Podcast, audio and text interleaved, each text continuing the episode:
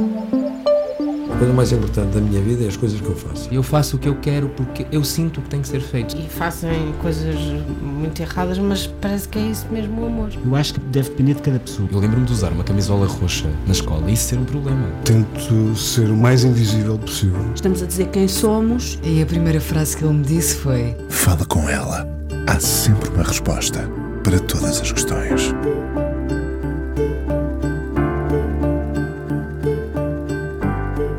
Acredito que o pai lhe tenha dado a exigência que fez com que fosse ler mais, saber mais, ouvir muito.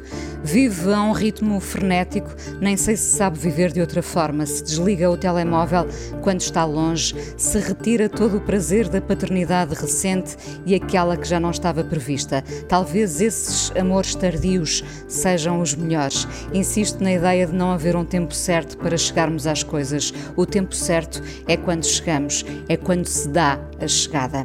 Ao jornalismo chegou muito cedo, faz parte de uma colheita de gente séria antes do nosso deslumbre pelo mediatismo. O jornalismo é sempre o mesmo ou acompanhou as mudanças do mundo.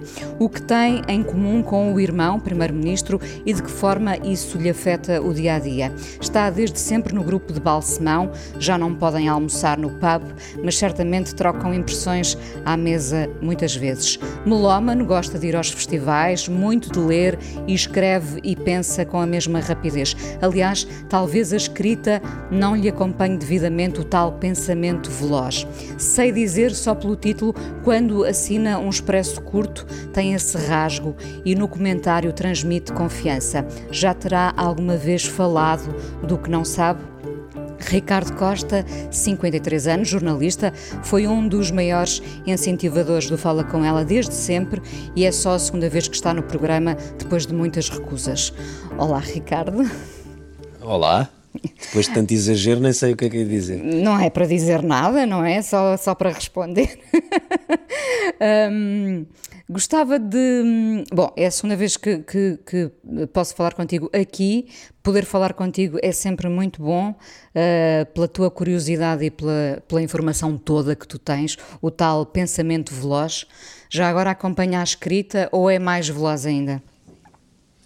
Não, é, é, é, é diferente. São coisas diferentes. Eu, uma das coisas que eu tenho sorte na eh, na profissão eh, que tenho é de poder trabalhar a tempos diferentes, eh, de poder continuar a escrever no jornal, de vez em quando no site, de poder fazer programas de televisão assim mais, como ao Expresso da Meia-Noite, como eu costumo dizer, é um bocadinho como aquelas pessoas da minha geração que jogam a bola ainda com os amigos, portanto aquilo é uma coisa assim sem grande peso, mas que vai, nos vai mantendo, enfim, sem, sem enferrujar, e depois a questão dos comentários televisivos, onde tenho, tanto tenho quando vou à televisão jornalista falar em dois minutos, como quando vou à SIC Notícias, às vezes posso estar ali 15 ou 20 minutos. Portanto, é uma das grandes questões, uma das grandes vantagens que eu tenho no, no meu trabalho, e isso para mim é um privilégio, é poder trabalhar em, em tantos tempos diferentes, portanto, permite. Uh, lógicas diferentes, diferentes, raciocínios diferentes e também coisas, obviamente, de complexidade diferente. Foi mesmo a profissão que escolheste? Como é que, como é que soubeste que querias ser jornalista?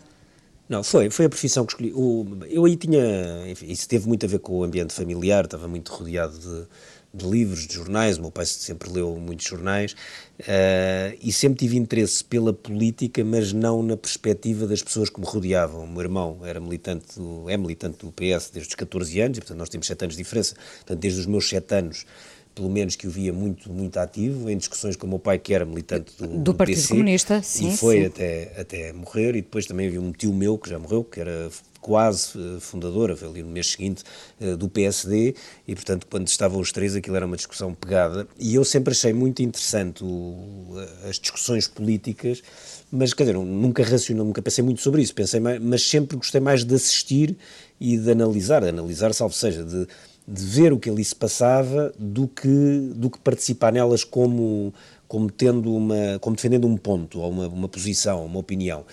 E, e, acho que teve um bocadinho a ver com isso, ou pronto, tenho a certeza que teve a ver com isso. Embora durante alguns anos, ali na adolescência, ainda achei que poderia ir eventualmente para direito ou para, para uma coisa, enfim, da carreira diplomática, que tinha aquele lado mais, assim, se quisermos assim, uma coisa mais uh, glamourosa ou misteriosa, mas nunca, mas nunca passou disso e a partir ali dos 16, 17, para mim era evidente que era o que eu gostava de ser e tive imensa sorte depois nesse aspecto. Gostava de poder falar um bocadinho mais sobre o teu pai, o escritor eh, Orlando da Costa. Uma dezena de livros editados, uh, fiel uh, desde sempre ao Partido Comunista, chegou a ser preso pela PIDE. Um, uh, o que é que aprendeste com ele, Ricardo? Muita coisa, embora não seja o mais óbvio para a maior parte das pessoas. Porque, por exemplo, a descrição que tu fazes, que é correta, e que é indiscutível, escritor, militante do Partido Comunista, embora meu pai trabalhou depois a vida quase toda como publicitário, porque foi proibido de ensinar quando ele fez histórico-filosóficas e porque foi preso três vezes e foi logo proibido de estar no ensino, uh, de ser professor, uh, acabou por entrar pela, pela publicidade, como ele, que ele chamava poesia por encomenda. Uhum. Uh, e, fez, e foi isso que é onde ele fez a vida toda. Uh, mas Aliás, depois, como Alexandre O'Neill, não é? Sim, e outros que fizeram, outros, embora, sim, sim. embora muitos desses fabulosos, fizeram incursões pela. Ele acabou por fazer a vida toda, não é? Foi todo o seu trabalho, a sua carreira profissional foi enquanto uh, copywriter e, e publicitário uh, em várias agências. Uh, mas ele era militante do Partido Comunista e foi até ao fim da vida. foi escritor, não sempre neorrealista, mas com uma marca muito neorrealista.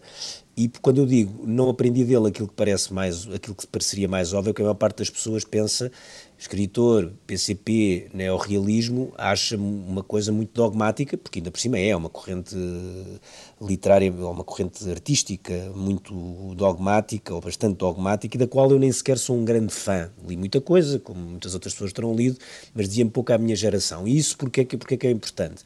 Porque o meu pai tinha, apesar de tudo, uma característica e uma história completamente diferente. Por ter vindo de Goa, e por ter estudado em Goa até ao fim do liceu, falava muito bem inglês e escrevia bem inglês e era e portanto era uma pessoa que tinha uma marca de, de, da cultura anglo-saxónica que era relativamente pouco habitual em Portugal naquela altura do final dos anos 40 e nos anos 50 que era muito marcada mais pela cultura francófona, não é?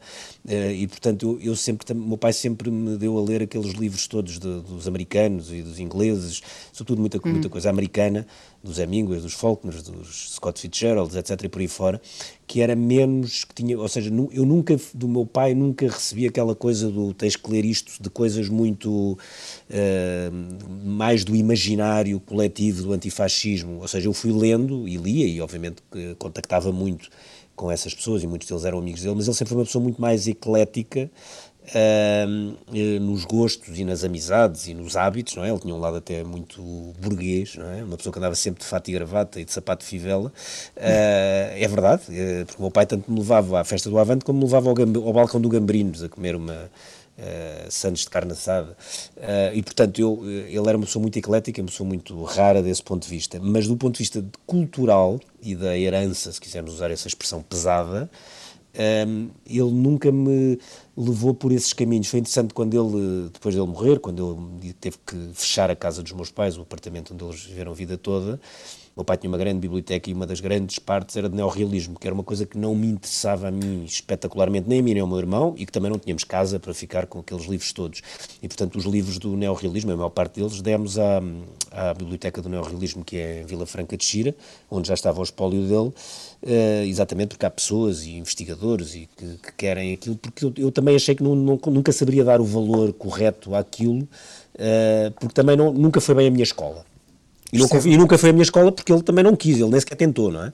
Sim, deu-te essa liberdade Total. e ainda bem, e ainda bem.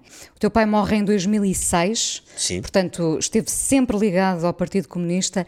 15 anos depois, achas que manteria essa séria militância, com tudo o que entretanto já se passou no mundo?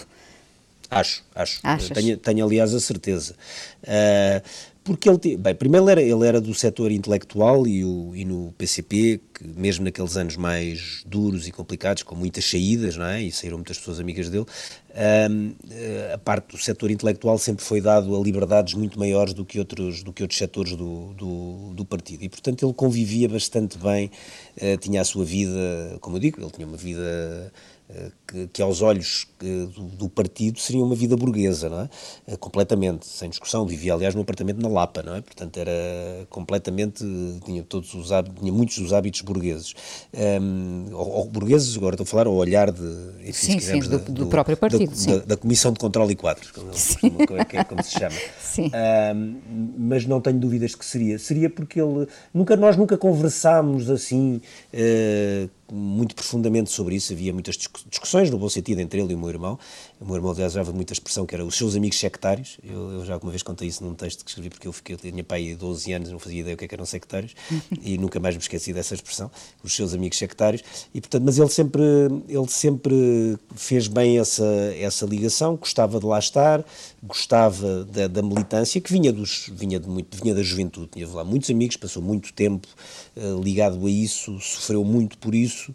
Ahm, também teve privações por isso e teve preso três vezes e portanto isso marcou-o muito e eu percebia isso completamente. Ele sempre gozou de uma grande liberdade que outros não gozaram ou porque não queriam ou porque não podiam.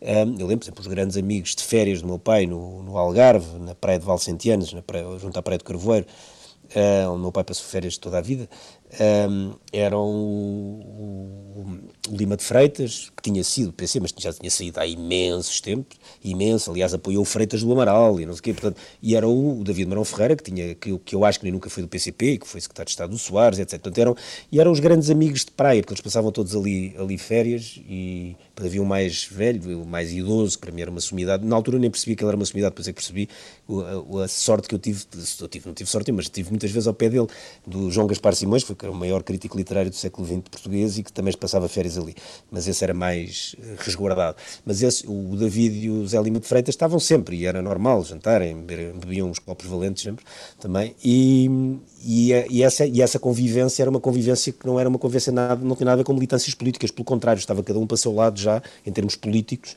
estamos a falar já coisas nos anos 80, não é? E, e, portanto, todo- não tinham nada a ver do ponto de vista político e mantinham amizades muito próximas e com ligações antigas fortíssimas e muitas cumplicidades. Nós olhamos imediatamente para o António Costa como Primeiro-Ministro. Tu olhas eh, primeiro para ele como irmão? Sim, claro, sem dúvida. Sim. Em que divergem e em que convergem? Ui, Isso era um programa inteiro, não é? de- depende do que é que tu estás a falar em, em, que, em que questão, em que, em que di- divergimos e convergimos. Repara, primeiro é assim, Dá-me um exemplo, somos- uma divergência. Olha, uma, fatal. uma até já dei eh, literária, no sentido em que ele tem muito mais influência francesa do que, do que dos ingleses, muito mais. Eh, fala, muito, fala bastante bem francês, e bem francês, sempre falou, e fala mal inglês, ou falava muito mal inglês, aliás é muitas vezes gozado com isso, porque ele, ele pertence àquela geração, e nós temos sete anos de diferença, e ele ainda, ainda pertence à geração, ele fez o liceu, nós andámos no mesmo liceu, no Passos Manuel, mas ele fez o liceu com o Manuel Monteiro, com o Miguel Portas, o Miguel Portas é um bocadinho mais velho nessa essa tropa, e eu já entro uns anos valentes depois no, no liceu, eh, sete anos depois, e, e eles ainda são muito marcados pela cultura francesa, o meu irmão era muito marca- marcado pela cultura francesa, sempre me lembro de ver a ler romances em francês, e eu sempre fui muito mais marcado eh, pela cultura anglo-saxónica. Portanto, Em que é uma que são muito unidos? Repare, nós damos muito bem. Agora, há aqui uma, há aqui uma questão que não, que não, que não dá para, para, para disfarçar. Há um elefante na sala, não é? Ou seja, neste momento nós temos os dois profissões que não morrem de amores uma pela outra, não é? Eh, porque, porque, e que chocam todos os dias, não é? Eu sou jornalista, sou comentador político, sou diretor de informação eh, de, uma, de uma estação de televisão, ele é primeiro-ministro. E, portanto, obviamente, isso limita-me algumas ações a mim, não à redação, como é óbvio, eh, e, limitar, e, e também não o limitará de alguma forma, não é? Já, Eh, já agora é desgastante estar permanentemente a defender a isenção? Não, eu, eu já não, eu não perco tempo com isso, a sério, não, não perco. eh, atenção, isso limita-me um bocadinho, não é? Há temas que eu prefiro não, não comentar, eh, comentam outros, ou não ir em cima da. temas em cima da hora, em cima de conferências de imprensa dele, etc. Tento, obviamente, evitar essa situação ao máximo, mas felizmente eu trabalho numa redação suficientemente grande e suficientemente musculada. eh, da, SIC e também do Expresso com o qual colaboro, onde há gente mais do que suficiente para fazer o que é preciso e gente mais do que, com mais do que cabeça para, para pensar pela sua própria cabeça e saber que não está limitado em nada. Portanto, isso hoje em dia eu acho que é uma questão que não se levanta. Volta e meia há quem levante, mas não, não, já não me preocupa muito. No, no, sei que é uma questão limitadora a pontos de, já falei sobre isso, não gosto de estar sempre a repetir isso, de saber que, que me pode... do expresso. Não, não, isso é uma coisa muito... Sim, posso, posso ter... Não, e posso ter que sair de um dia para o outro, isso pode-me acontecer, porque pode criar-se uma situação qualquer de incompatibilidade eh, brutal e se isso acontecer, não é ele que vai deixar de ser Primeiro-Ministro, não é? Olha, Ricardo, quem é que dá mais. Parece-me evidente. Parece, parece. Uh, quem é que mais facilmente dá conselhos a quem? Tu ao teu irmão António Costa ou Não, não, António não Costa dou nenhum Ricardo? conselho. Não dou, Ah. não dou nenhum conselho. Aliás, tinha muitos para dar, nomeadamente agora em termos de gestão de comunicação da pandemia, mas não dou, não dou nada, zero. Eu não meto. Nós não falamos de política. Muito bem.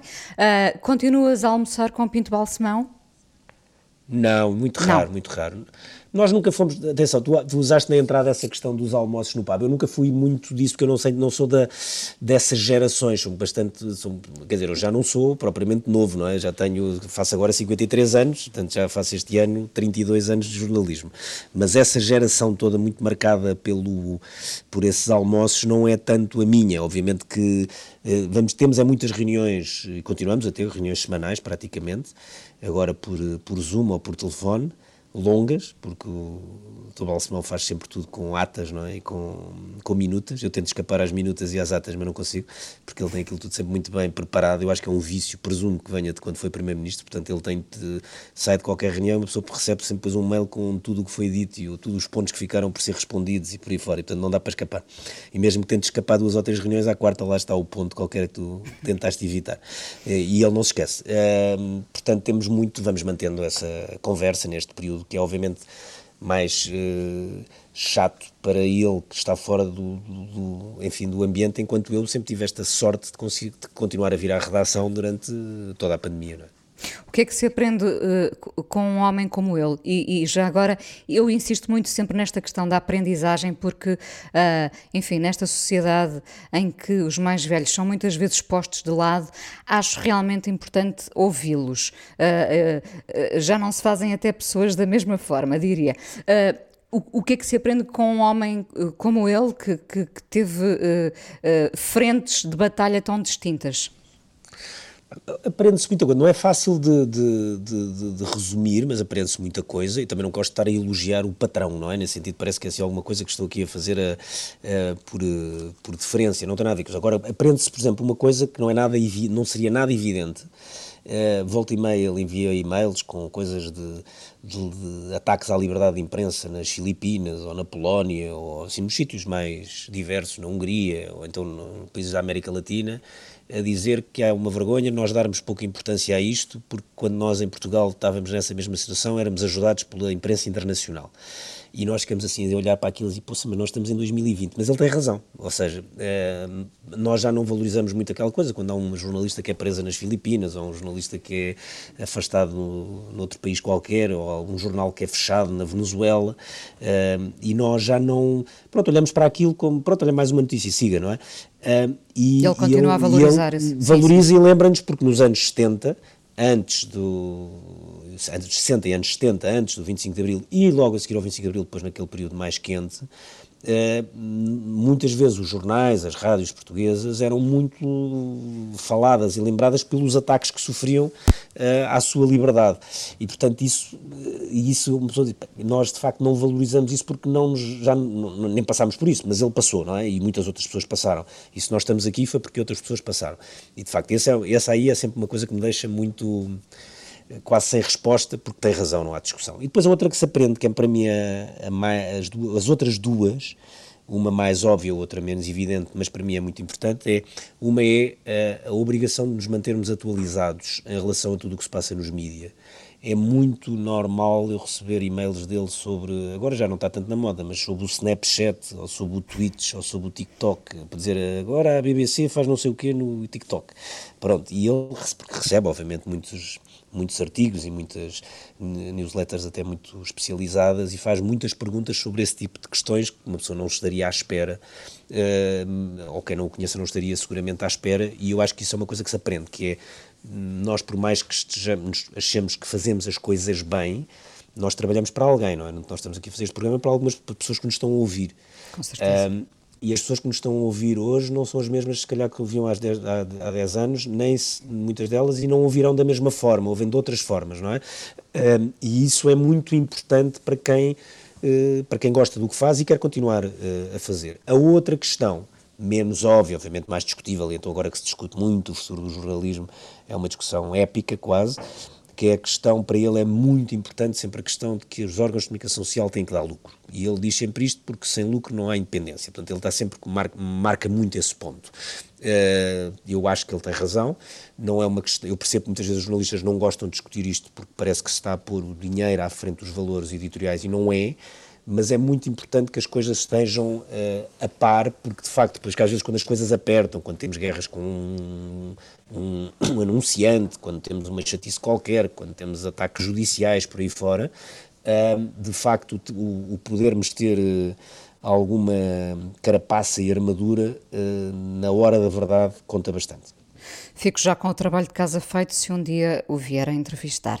Uh, vamos à primeira canção. Escolheste o Bill Callahan. Uh, ias a um concerto, mas não foste. Lembrei-me de, como estamos numa pandemia, de, nomeadamente esta coisa muito concreta. Eu, eu tinha bilhetes para o concerto do Bill Callahan em Lisboa, que foi cancelado naturalmente, e portanto foi, foi o primeiro concerto a que não fui e tenho imensa pena de não ter ido e nunca me de esquecer desse pormenor porque fiquei com um bilhete na mão e, como dizem os americanos, all dressed up and nowhere to go. Vamos então ouvir o Bill Callahan com Jim Kane.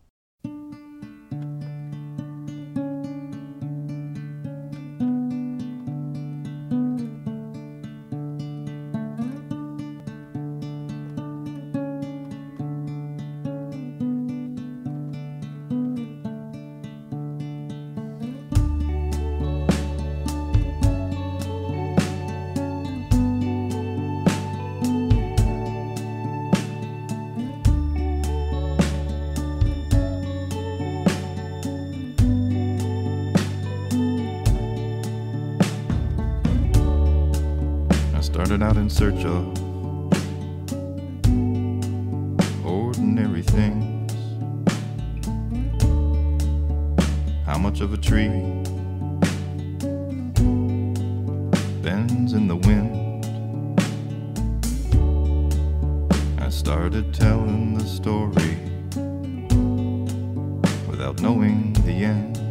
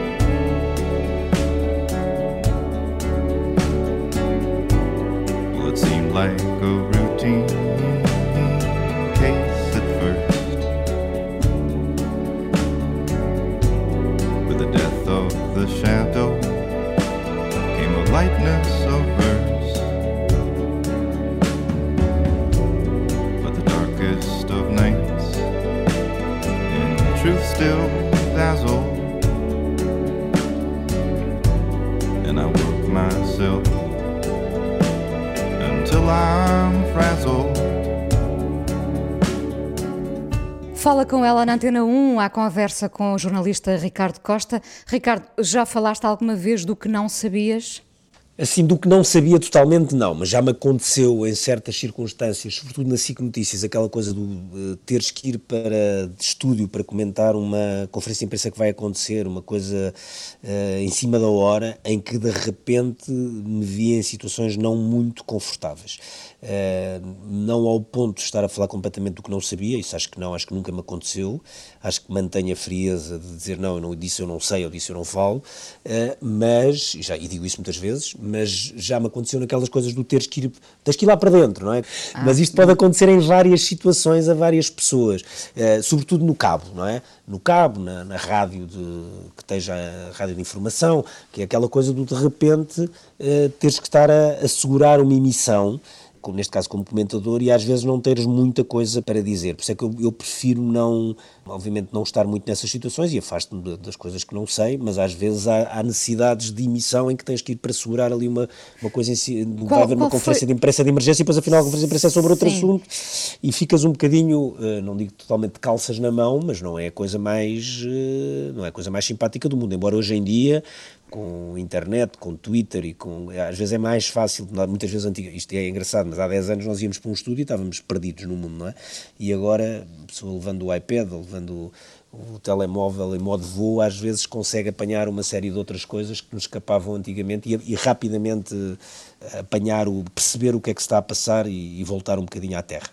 Quando foi agora o aniversário da SIC Notícias, talvez, ah. Eh, era entre os rios? Não, era uma coisa mais desagradável, foi a prisão de Carlos Cruz. Isso foi a única vez que eu fiz, que eu fui pivô na vida, não, não gosto de ser, só coisas circunstanciais, tipo congressos partidários, etc.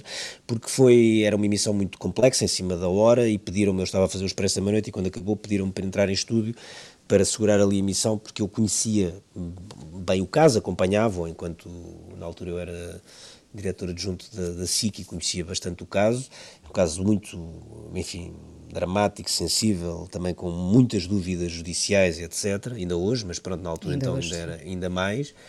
E aí está, foi aquela do. Mas aí foi a posição, não foi de comentador, foi lá, vai lá para dentro e tens que aguentar isto até, e, até se conseguir. E eu entrei, lembro, não tinha teleponto, nem eu sabia usar teleponto, e detesto, uh, e tive que falar, acho que foram 8 minutos ou 9, até, até a primeira pessoa estar uh, pronta para entrar ao telefone no, no, no tribunal ou no, no sítio onde, onde Carlos Cruz entanto estava. Oito minutos e, que pareceram algumas horas? Talvez. É, nem sei bem, porque aquilo, nesse momento, tu perdes a noção, tu, tu falas, só tens a noção que tens que falar e que tens que construir um discurso coerente e tens que levar a emissão de, de um ponto até outro que não sabes quando é que é. Até o momento em que dizem, podes passar, a, neste caso acho que foi a Dulce Salzedas, que já está no TIC ou no coisa que valha, e já não sei onde é que era. E pronto, e passei. E aí foi mais calmo. E depois até era para, para ser substituído, mas como estava a correr bem, o Daniel Cruzeiro, que era quem estava na, na regi, disse: Não, agora aguentas a noite toda. E correu bem. Aliás, a única vez que me enganei foi quando me puseram teleponto, porque eu aí depois baralho-me todo. Não gosto, eu aí prefiro improvisar.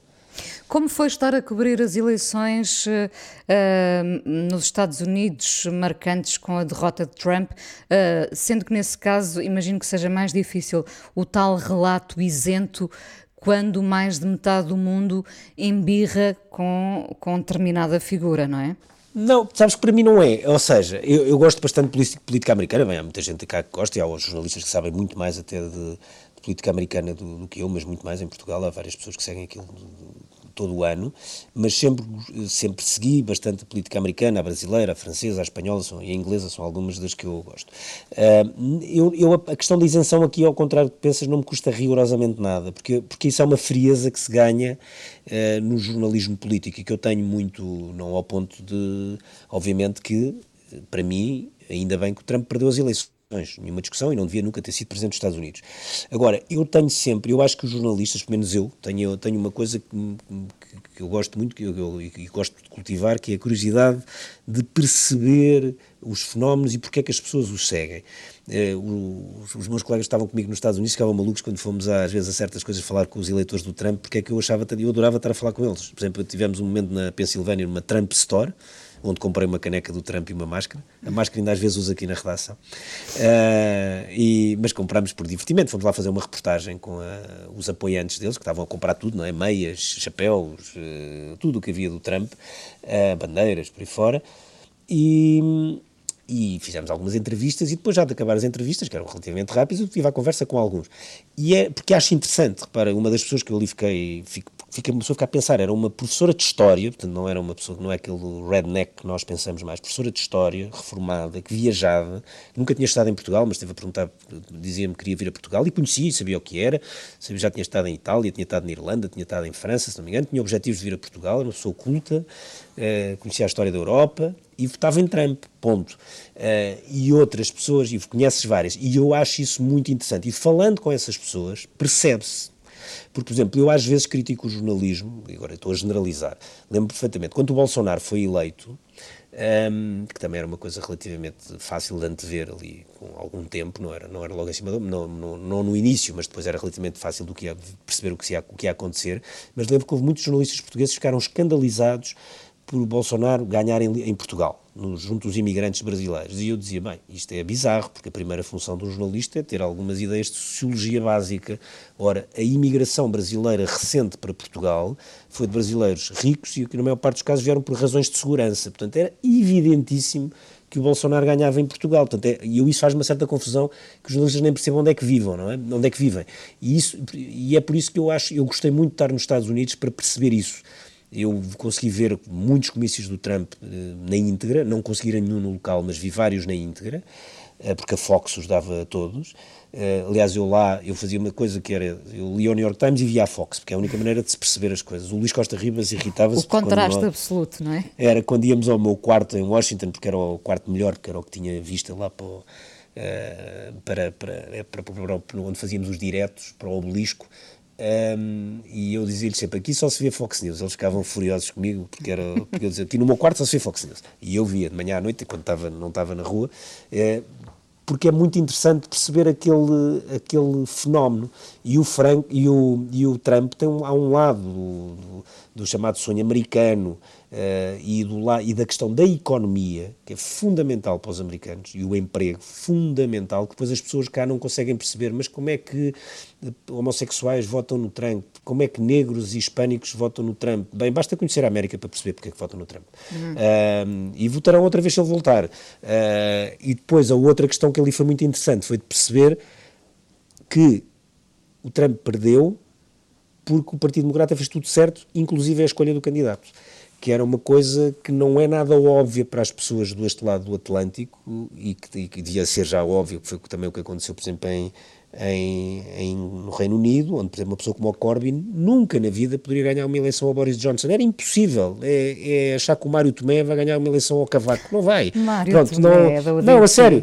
É, as, convém as pessoas, nós às vezes à distância não percebemos este tipo de coisas. E da mesma forma, por exemplo, o Brasil é, um, é uma coisa que me interessa muito e me preocupa muito porque acho que é mesmo uma pessoa perigosa e desqualificada e que não tem sequer a ver com o Trump, porque o Trump, apesar de tudo, apesar de tudo, apesar de tudo, o Trump costuma dizer, mas tem, tinha depois uma administração e uma estrutura à volta com uma, e um país e, uma, uh, e umas instituições Havia pilares, apesar que de no Brasil não, é? não existem. No Brasil são mais frágeis, são bastante mais frágeis. Mas eu, eu temo o pior se a coisa ficar entre o Bolsonaro e o Lula, temo o pior. Uh, temo mesmo, aquilo é, ou seja, temo, temo, temo o pior para, para a política brasileira. Uh, mas pronto, estamos ainda a uma grande distância, ninguém sabe o que é que vai acontecer. E obviamente que o Lula seria sempre muito melhor presidente que o, que o Bolsonaro, não é? Isso Apesar de haver um grande ressentimento Agora, que nós cá, se calhar não percebemos ah, tão bem, não é? Percebe-se, é muito fácil de perceber, porque ele quer que foi presidente durante a maior máquina de corrupção da história da América Sim. Latina, e portanto basta isso para se perceber que não estou a dizer se ele é culpado ou não, depois da questão judicial, que é um caso muito, muito estranho e com muitos, muitos pés de barro. Mas eh, essa polarização, por isso que eu digo, eu, para ganhar, eu, eu, eu acho que se para o Bolsonaro ser derrotado, eu seguiria uma linha muito próxima da que usou o Partido Democrata Americano, mas no, no, no Brasil não acho, acho que isso não é possível porque o centro e o, o centro-esquerda e o centro, tudo aquilo foi implodido, não, é? não há nada, foi terraplanado. Tem-se um, um, umas figuras cêntricas e depois o, o uma pessoa como o Bolsonaro numa ponta e o, e o Lula quer um acerto, fazer um acerto judicial com a, um acerto com a história e com a justiça do outro lado e, portanto, temo, temo o pior. Vão ser umas eleições, vão ser provavelmente as eleições mais interessantes de 2022. Uh, ah, enquanto alguém que está uh, no mundo da televisão, uh, o lado pedagógico, enfim, da televisão, essa nostalgia, esse lado pedagógico mirrou com a luta de, das audiências? Ou foi a própria mudança do mundo e não tem a ver necessariamente com as audiências? Bom, ainda há pouco referias a questão de uh, uh, a empresa tem que dar lucro, não é? Sim, são, repara, há um lado pedagógico da televisão que nunca desaparece e foi um que eu, eu aprendi mal. Eu, quando vim para a televisão, eu nem queria muito, vim para, para, a, para a Fundação em 92, na altura estava no Expresso, fui convidado, eh, viemos uns quantos, eu, Reinaldo Serrana, Sofia Pinto Coelho, Conceição Lino, Paulo Camacho. Uh, o Paulo Camacho queria muito vir para a televisão, sabia o que queria, ele já conhecia, ele era mais velho que nós e já tinha trabalhado na BBC, etc., na.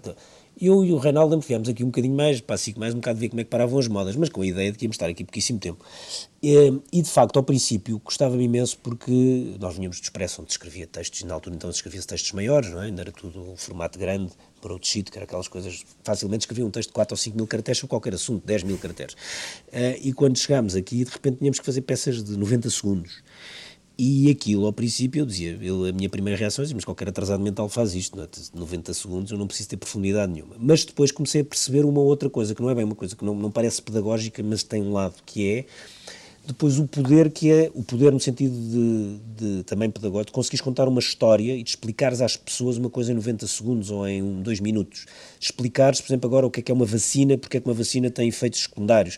Porque depois estás a falar para milhões de pessoas e isso Sim, tem mas a informação, lado... a informação mantém esse, esse lado pedagógico, Sim, não é? Mas, isso é, mas isso, é, isso é um lado interessante, porque tu dizes assim, ah, eu para explicar a sério o que é que se passa com uma vacina eu preciso de 15 mil caracteres. É verdade.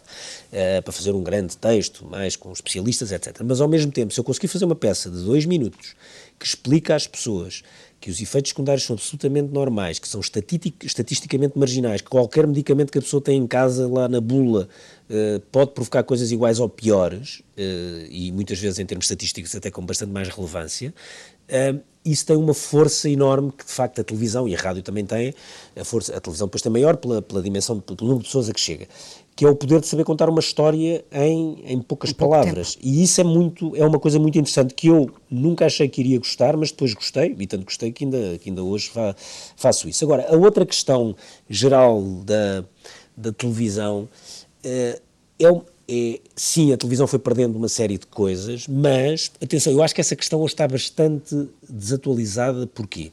É, esta, essa questão viveu muito nos anos 80, muito nos anos eh, 90, até com filósofos, até o Karl Popper, que é um tipo de, muito defensor da sociedade aberta, escreveu um texto, na minha opinião, mau, mas acho que foi a pior coisa que ele fez, mas sobre, o, sobre a televisão e tal, e como a televisão fazia, ia destruir o mundo, mas eh, porque é que eu acho que depois essa discussão, correta ou incorreta, acaba por estar muito ultrapassada, porque depois a, a internet, a fragmentação de, de acessos e de conteúdos, a diversificação total que há agora das coisas, eh, ultrapassou isso, porque hoje qualquer pessoa que tenha, obviamente, os meios mínimos, não é? Não, há pessoas que não têm, não é? Isso está em causa. Mas quem tenha, hoje tem acesso a todo o tipo de informação, não é? Consegue ler jornais de qualquer sítio do mundo, consegue ver séries, consegue ver filmes, consegue, consegue ouvir música, consegue ouvir podcasts, eh, tem acesso a aulas. O poder tem da acesso- escolha, portanto. é, e esse É poder da escolha, na minha opinião, ultrapassou uma grande parte dessa discussão que eu considerava, não digo necessariamente errada, mas pelo menos inquinada, que cruzou muitos anos 90 eh, e que hoje, e uma parte do início do século, e que hoje faz pouco, faz pouco sentido. Porquê? Porque se foi tudo, ou seja, aquilo que era, quando nós falamos da televisão era quando tínhamos dois, dois canais, ou depois quando tínhamos quatro, depois apareceram os canais de cabo, depois diziam, ah, o cabo é elitista, mas não, neste momento 85% das pessoas em Portugal têm cabo, portanto não é elitista, e depois e quantas, qual é a porcentagem de pessoas que têm internet, e a porcentagem de pessoas que, é, é aquela questão tão simples quando, quando nós estávamos no liceu, ou na faculdade, ou mesmo já a trabalhar, chegávamos ao, no dia a seguir, toda a gente tinha visto a mesma coisa na véspera, não é? ou a maior parte tinha visto a mesma coisa, ou tinha visto a mesma série, ou a mesma coisa, ou a mesma novela, ou o mesmo telejornal, e hoje, quando tu, se fores ao teu local de trabalho, ou se fores ter com amigos, a probabilidade Toda a de tu gente viu coisas co- diferentes. coisas diferentes, e portanto, eu, é por isso é que eu digo, um, não é uma discussão, obviamente, que fosse desprovida, não é isso, eh, mas que eu acho que está completamente ultrapassada. Ricardo, como foi ser pai quando já não esperavas? Foi isso mesmo. é, é bom, é, é ótimo, não, não, não, não vou dizer o contrário. Eu não estava à espera de ser pai quase aos 50 anos, foi mesmo ali no fim dos 49, eh, mas é ótimo. E é engraçado, é uma coisa diferente. eh, e é diferente por, por tudo, é diferente, olha, é diferente pela relação com os irmãos, que é divertidíssima e que são muito mais velhos, não é? que têm entre 19 e 24 anos. 19, 22 e 24, é diferente pela relação comigo. Há, obviamente, que há coisas que são, que fazem, que fazem muita diferença eh, para mim, também para a mãe, que era, foi o primeiro filho que teve, mas, eh, portanto, que também já, mas já o teve aos 40 e qualquer coisa, que foi a questão do, do, é a questão do, do cansaço, não é? do sono e do, e do de repente já não dispormos da nossa vida, do tempo, não é? é e isso são duas coisas que uma pessoa já não está à espera quase aos 50 anos, de repente, ah, eu vou dizer, ah, eu sábado de manhã faço isto, de repente já não faz, porque tem que, eh, ou porque não dormiu, ou porque tem que ir para o parque. Esse Eh, sono já está reposto entre já, já, já, já, já, Mas depois tem coisas fabulosas que é, de facto, fruis mais, não há discussão sobre isso. Hoje eu fui pai aos 26 ou 27, 27 anos. E, e a fruição agora é diferente, isso é indiscutível.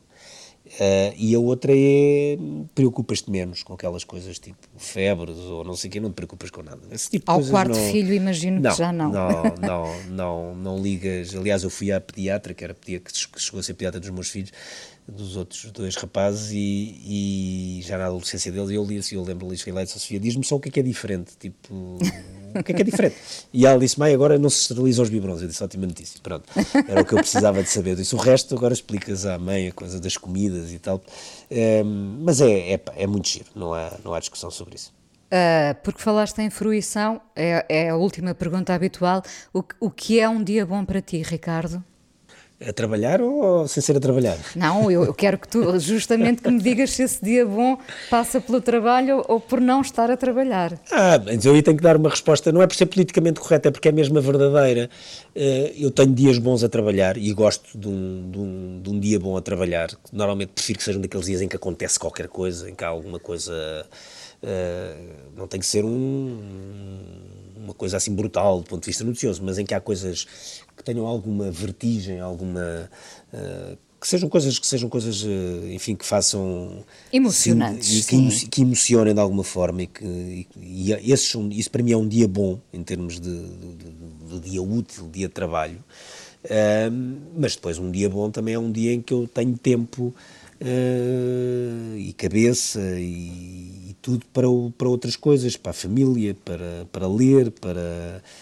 E eu sou capaz, ou seja, quando tu há bocado disseste Sim, dizias que eu não sabia se- se eu era capaz de desligar o telefone telemóvel, não, eu não desligo o telemóvel. Ah, isso não desligo, não desligo há anos. Ah, nem me lembro quando é que foi a última vez que desliguei o telemóvel. Mas 20 sabes anos. dosear quando, quando o dia não é de trabalho.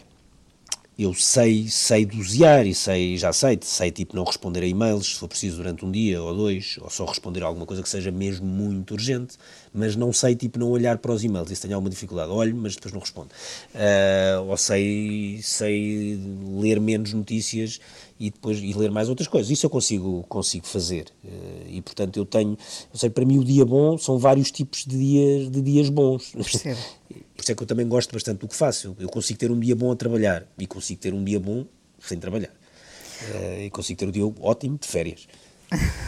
Ah, vamos ouvir os Cage the Elephant, ah, seguindo uh, também a tua lógica, neste caso uh, não tem a ver com a pandemia, tem a ver com o facto de ter chegado tarde à descoberta dos- do- da banda, não é? Sim, sobretudo porque passaram-me ao lado erradamente na última vez que cá tiveram, no Nós Alive. eh, e eu era para ir ver, mas disseram não, não, não, não, não, vamos ver aqui eh, ao palco principal. E, e eu tinha um bocadinho a vontade de ir ver os Cages de Elephant que tinha conhecido através dos meus filhos e que já tinha, entretanto, ouvido bastante, por uma razão. Fiquei com aquele feeling de poderiam vir a ser uma das próximas grandes bandas de, de palco, daquelas grandes bandas que arrastam multidões, que não são necessariamente muito boas ou muito não sei o quê, mas eu gosto de ver essa ascensão, ou de perceber se vão ou não vão, e eu acho que eles vão ser, esse, vão ter, vão ser isso, não tenho grandes dúvidas. Um, e isso tem um bocadinho a ver com a questão do jornalismo, não é? Ou seja, eu gosto de estar a par do, de- dos fenómenos, de tentar perceber porque é que aquele músico enche um pavilhão atlântico, ou porque é que aquele músico arrasta multidões, ou porque aquele é aquele com mais downloads, ou porque é que é o com mais isto.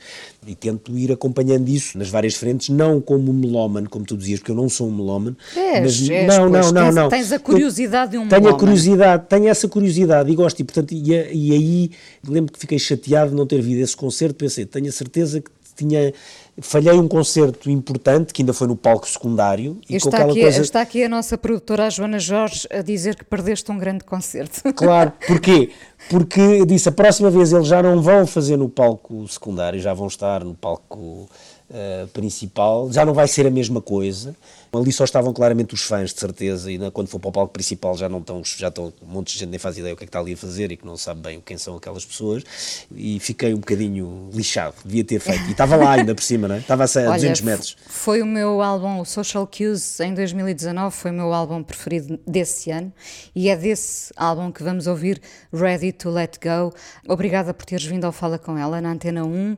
Ainda vamos conversar mais um bocadinho no podcast. Obrigada, Ricardo. Obrigado, obrigado.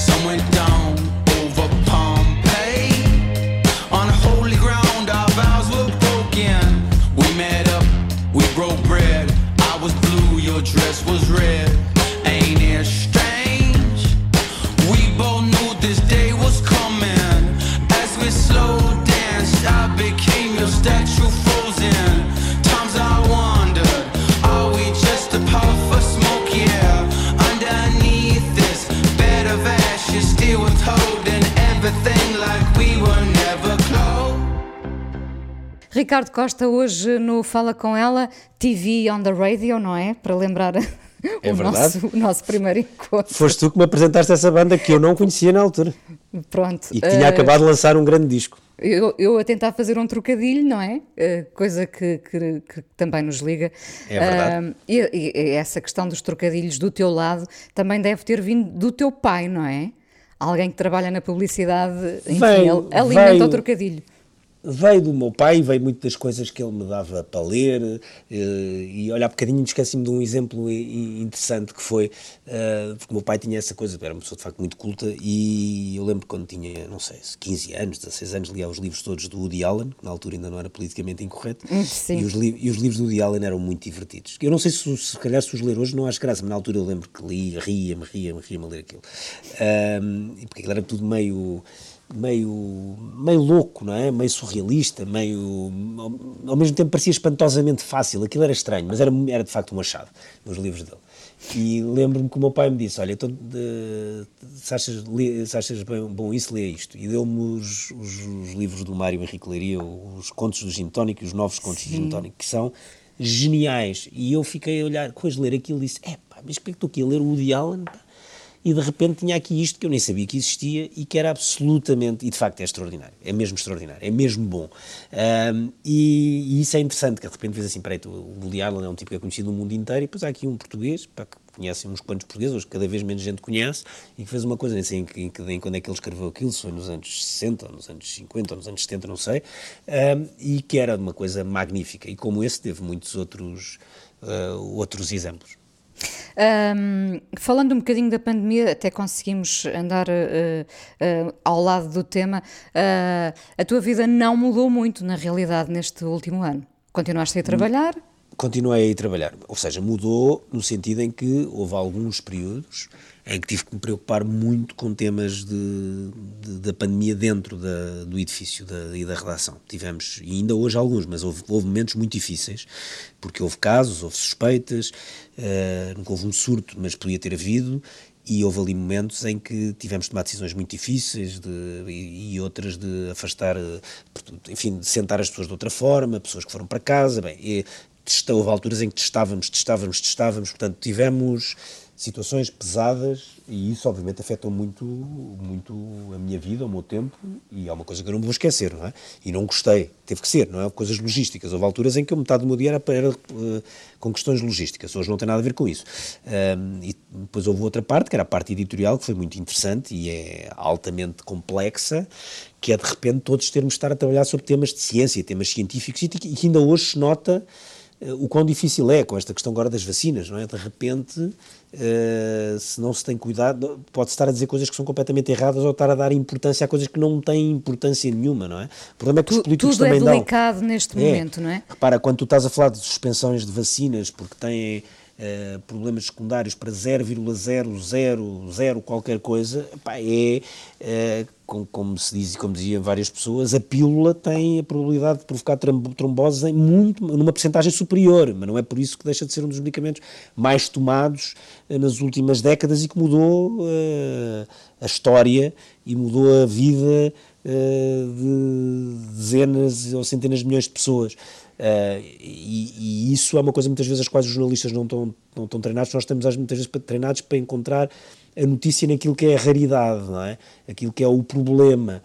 E, e, e, por exemplo, em ciência, uma coisa que corre mal ou que pode eventualmente correr mal em 0,000 não é um problema, pelo contrário, é uma chave de sucesso. Mas, no, isso... mas nós, porque talvez também estamos amedrontados, assustados, traumatizados, vamos sempre à procura do problema uh, e, e focamos menos uh, na boa notícia, se calhar. Embora é, toda a gente é, embora haja questões, repara, embora haja questões em, em que ir à procura do problema é muito fundamental. Por exemplo, um tema como na justiça quando se andou a falar muito daquele juiz que tem aquelas sentenças próprias do século XII ou do século XIII, e que é misógino, eh, machista, uh, homofóbico, tudo fora, isso está correto, ou seja, quer dizer, não está correto perseguir a pessoa, isso eu sou contra e acho que a certa altura é isso que se faz e é um erro, mas está correto noticiar-se isso, porque não é possível que um juiz faça aquilo. E, portanto, aí sim o jornalismo tem que ir à procura daquilo que é a raridade, mesmo daquilo que é, que é, o, que é o que não é o habitual, porque a notícia é de facto a raridade. O que é normal é que os juízes sejam pessoas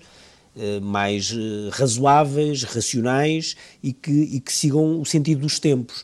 E, portanto, o jornalismo muitas vezes está treinado nestas, nestas marginalidades, se lhes quisermos chamar, por isso, não é? Se de repente, imaginemos, há 300 uh, presidentes de Câmara que são sérios, mas há um que é corrupto, obviamente que tem que se fazer a notícia sobre o Presidente da Câmara corrupto, não é? Uh, agora, quando nós entramos na ciência e na gestão da pandemia, uh, o foco nas questões uh, marginais tem que se ter um cuidado, porque às vezes estamos a falar de questões menores, há questões marginais que são muito importantes e há questões de incerteza que são super importantes, mas há outras que não são, não, não, são, não só não são importantes, como de repente podem pôr as pessoas com medo de certas coisas, como a da vacina, que é um erro maluco. Aliás, de repente, os políticos, sem perceberem, estão a fazer o jogo que fizeram os, anti, os movimentos anti-vacinas durante décadas, que foi o focarem-se nos casos raros, dizer, ah, houve aqui uma pessoa que não sei o quê, cresceu-lhe não sei o quê na cabeça, pronto, pá, já não se pode tomar a vacina. E de repente estás a falar de uma vacina que está a salvar milhões de vidas no mundo uh, e que tu dás à tua filha e que eu dei aos meus filhos e que toda a gente dá. Uh, e tem que se ter muito cuidado, porque podemos estar a, a fazer mesmo um mal uh, público e não, e não o podemos fazer. Uh, Pergunto-te muitas vezes, como amiga e também pela, pela, admiração que te tenho, porque parece imenso a tua opinião, pergunto-te muitas vezes o que é que achas que vai acontecer? Isso pode ser numas eleições, pode ser, enfim, em qualquer cenário. Uh, este talvez seja o mais difícil de todos, não é? Se eu te perguntar o que é que achas que vai acontecer uh, com esta pandemia, uh, tens uma resposta, tens uma ideia? Tenho. Vai acontecer o que aconteceu nas outras todas. Ou seja, é, a resposta que eu tenho é, é, na história. Se tu fores ler a, a, história de outras pandemias, todas acabaram da mesma forma, no sentido. Há um momento em que se extingue. A grande questão é, obviamente, que nós não podemos esperar estes anos todos, como aconteceu com outras pandemias que demoraram dois ou três anos ou mais, até que os vírus se transformassem em, em problemas endémicos. Uh, portanto, eu acho que aqui a grande, a grande mudança é a da vacina. Uh, e o grande problema que nós vamos ter é, é que vai ser um, um fim ou, um, ou, uma, ou uma saída completamente assimétrica, de país para país, de continente para continente e, e mesmo dentro da, das próprias populações, como já vimos, pela velocidade de vacinação, de gerações para gerações. E isso, obviamente, levanta questões eh, complexas, porque isso não existia no, no, na antiguidade, não é? Uh, ou mesmo há 100 anos. Os ricos não saíam melhores do que os pobres do ponto de vista, sim. saíam melhores, no sentido podiam ir viver para o campo, não é? Isso sim, mas a, a, não tomavam vacina mais depressa, ou seja, quando a peste saiu de Londres em 1666, saiu para toda a gente ao mesmo tempo, não é? Pronto, não, não há, não, não, não ficaram uns uh, com a doença e outros sem a doença. A peste, quando nascia, era para todos, agora era não. para todos. E agora, quando nasce é para todos, mas depois, obviamente, a maneira como os afeta é completamente diferente. Como se vê, as pessoas podem estar em teletrabalho, as que não podem estar em teletrabalho. Seja, o vírus é democrático. Uh, agora, a maneira de escapar ao vírus é que já não é tão democrática. E seja aqui, seja noutros países uh, do mundo. E depois a saída, porque vai ser, ou é porque tens a doença, ou é porque, porque tomas a a, vacina, aí vai ser profundamente assimétrica e vai ser muito assimétrica de setor para setor. Portanto, eu acho que vamos ter uma coisa muito estranha. Está muita gente a falar dos anos 20, não é? Porque, porque ainda por cima faz, vai ficar livre este ano, assim como ficou o 1984 do George Orwell. Este ano também fica livre o, o Great Gatsby. Os direitos do Great Gatsby ficam livres uh, de direitos de autor e, portanto, vão surgir séries, filmes, tudo. Vai haver uma loucura de Grande Gatsby. Uh, o que é bom, que é um grande livro até é melhor e, e já houve filme também do que filme já já mas agora já. vai haver já agora vai haver mais coisas. Uh, e há muita gente a achar que vai ser isso os Roaring Twenties. Uh, e é bem possível que do ponto de vista económico possa ser mas com uma profunda uh, assimetria de setores que não vão ter capacidade de recuperação e com uma outra coisa que é aliás está-se a ver neste momento em que nós estamos a gravar Uh, rádio com, com pessoas em vários sítios diferentes a fazer este programa, uh, que é nós andamos três ou quatro anos para a frente em termos de digitalização. E isso, que a nós, que estamos, nós que estamos aqui envolvidos neste processo, eu, tu, os técnicos que estão a tratar de segurar isto, uh, e produção... E, Já agora o João Carrasco e a Joana Jorge, para fazer exatamente, referência. E provavelmente grande parte dos, dos, dos ouvintes, uh, que muitos estão a ouvir em podcast, etc., mas há muitas pessoas que, que perderam pelo menos, não digo necessariamente o comboio, mas parte das carruagens do comboio, como em qualquer processo de, de salto tecnológico. E isso são coisas que me preocupam, preocupam bastante. Nunca te apeteceu escrever um livro? Hum, não. Isso é curioso para quem lê tanto, tem uma facilidade uh, incrível não, não, com as não, palavras. Não, e não, não, não, e não farei nunca. Não, nunca foi, ou seja, eu, eu sempre gostei bastante mais da questão do, do jornalismo, quer dizer, de, de, de, de, poder escrever pequenos textos, pequenas colunas, pequenas coisas. Uh, nunca tive, nunca tive nenhuma nem vontade, nem sequer ideia, nem de. Era capaz de ter uma ideia para um guião, para uma ideia qualquer, isso acho que era capaz de ter. Uh, mas não, não, não. Mais depressa, se quiseres, uma, uma das coisas que eu há bocado, por, por acaso até não disse, e que eu sempre também gostei bastante, uh, foi da publicidade. Uh, isso sempre gostei. Uh, sempre gostei e tenho pena de nunca ter não é uma coisa compatível com o jornalismo portanto é impossível e portanto só se largasse completamente uh, gostava de ter experimentado mas olha já não deu de, de ter experimentado publicidade. Percebo. Uh, eu, eu, sei, e eu acho que tu também sabes, que podes fazer uh, muitas coisas bem. Para que é que não tens jeito absolutamente nenhum, Ricardo? Ui, para muita coisa também. Para muita coisa. Por lá, exemplo? Muita, são tanto, epá, nem sei, são tantas coisas que não que não que são, são muitas coisas, mas e há coisas que até consigo fazer e não gosto, eu detesto fazer bricolagem e até sei fazer algumas coisas, detesto, mas, mas faço quando é preciso, consigo pôr uma prateleira e fazer umas coisas dessas, uh, mas não, há muita coisa que eu não, que eu não, que eu não gosto, e, mas também há muitas coisas que gosto, não, não, não tenho assim, nunca pensei na lista das coisas que não gosto, mas uma delas é essa, há coisas de, de bricolagem e tal que não tenho paciência. Sabes porquê? Porque não te focas no problema preferes ver o lado bom das coisas. É, talvez. Ou, ou, porque, tenho, ou porque também tenho amigos e, que fazem muito melhor do que eu e quando é preciso ajudam-me. Uh, Ricardo, muito obrigada por teres vindo ao Fala Com Ela. Sabes que foste muito importante no apoio a este programa, às introduções do programa. Há pessoas que uh, nos uh, quase que materializam a confiança, se é que se pode dizer isto, e tu foste uma delas. Eu sou-te grata. Obrigado. Um beijinho isso... e até breve.